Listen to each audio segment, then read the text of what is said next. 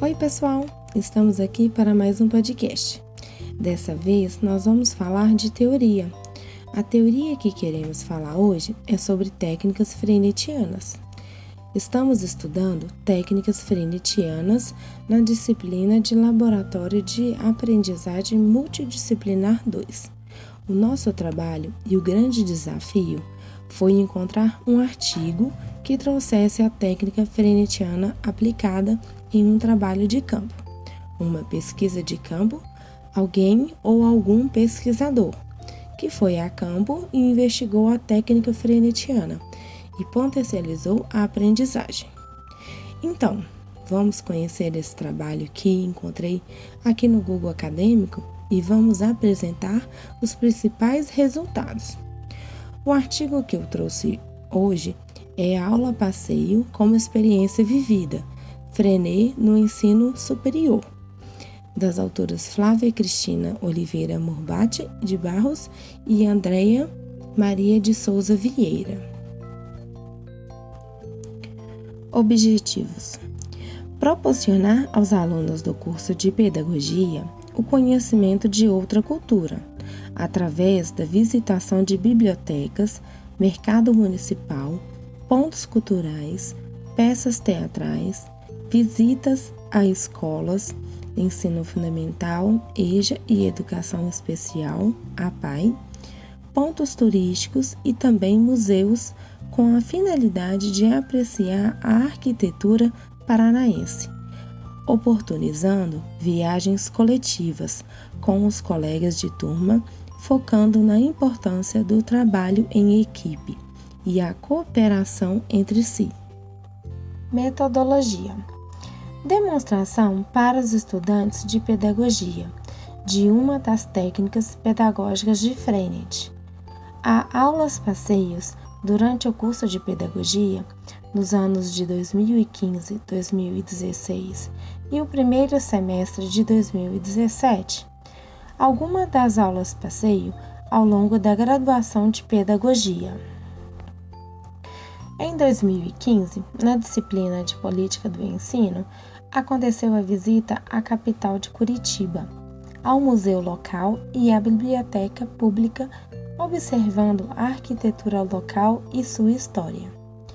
No ano de 2016, na disciplina de Didática na Educação Infantil, visita a São Paulo, ida aos pontos turísticos, Avenida Paulista, exposição da história da infância no MASP, oportunizando saber um pouco mais da infância e educação. Na cidade de Ourinhos, mesmo, os estudantes contemplaram as peças teatrais de Dom Casmurro e o Cortiço, oportunizando, além da arte teatral, a vivência do teatro. Próximo da faculdade, na cidade de São Carlos, os alunos e alunas visitam as escolas Ocas dos Curuminhos e Estrela da Manhã.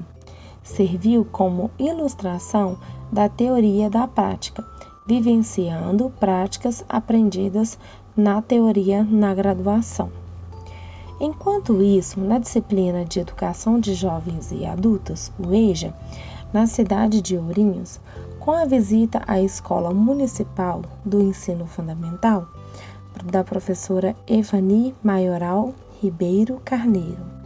Foi a oportunidade de observar e acompanhar a organização e o ambiente escolar, vivenciar a prática didática e uma experiência de como é uma roda de conversa com os alunos do EJA. No ano de 2017, passeio até a cidade de Jacarezinho, com visitação a espaços que trabalham com a educação especial, sendo elas a Associação de Pais e Alunos Excepcionais, a APAI, Associação Jacarezinhense do Deficiente Auditivo e Visual, a JADAV, e a APAI na cidade de Bauru. Com o fechamento do primeiro semestre de 2017, foi novamente o retorno até a cidade de São Paulo, visitando o Museu do Catavento e a Feira Internacional de Tecnologias em Reabilitação, oportunizando os estudantes de pedagogia a refletirem de como podem ser a prática docente com as crianças. Conclusão: é um trabalho que aborda uma das técnicas de Freinet, a aula passeio no ensino superior do curso de pedagogia, que as autoras estavam interessadas em estudar e aplicar a técnica do aula passeio. Para isso, elas foram a campo e desenvolveram um trabalho com estudantes do curso de pedagogia das Faculdades Integradas de Ourinhos. No decorrer dos anos letivos de 2015, 2016 e primeiro semestre de 2017. Resultados da pesquisa. Os principais resultados no campo de pesquisa foi o avanço significativo nas discussões em sala de aula sobre os demais variados assuntos. Com a vivência das aulas passeios, os estudantes de pedagogia puderam repensar os modos de agir e pensar, baseados na coletividade e reflexão, seja individual ou coletiva, na autonomia, na cooperação e na livre expressão.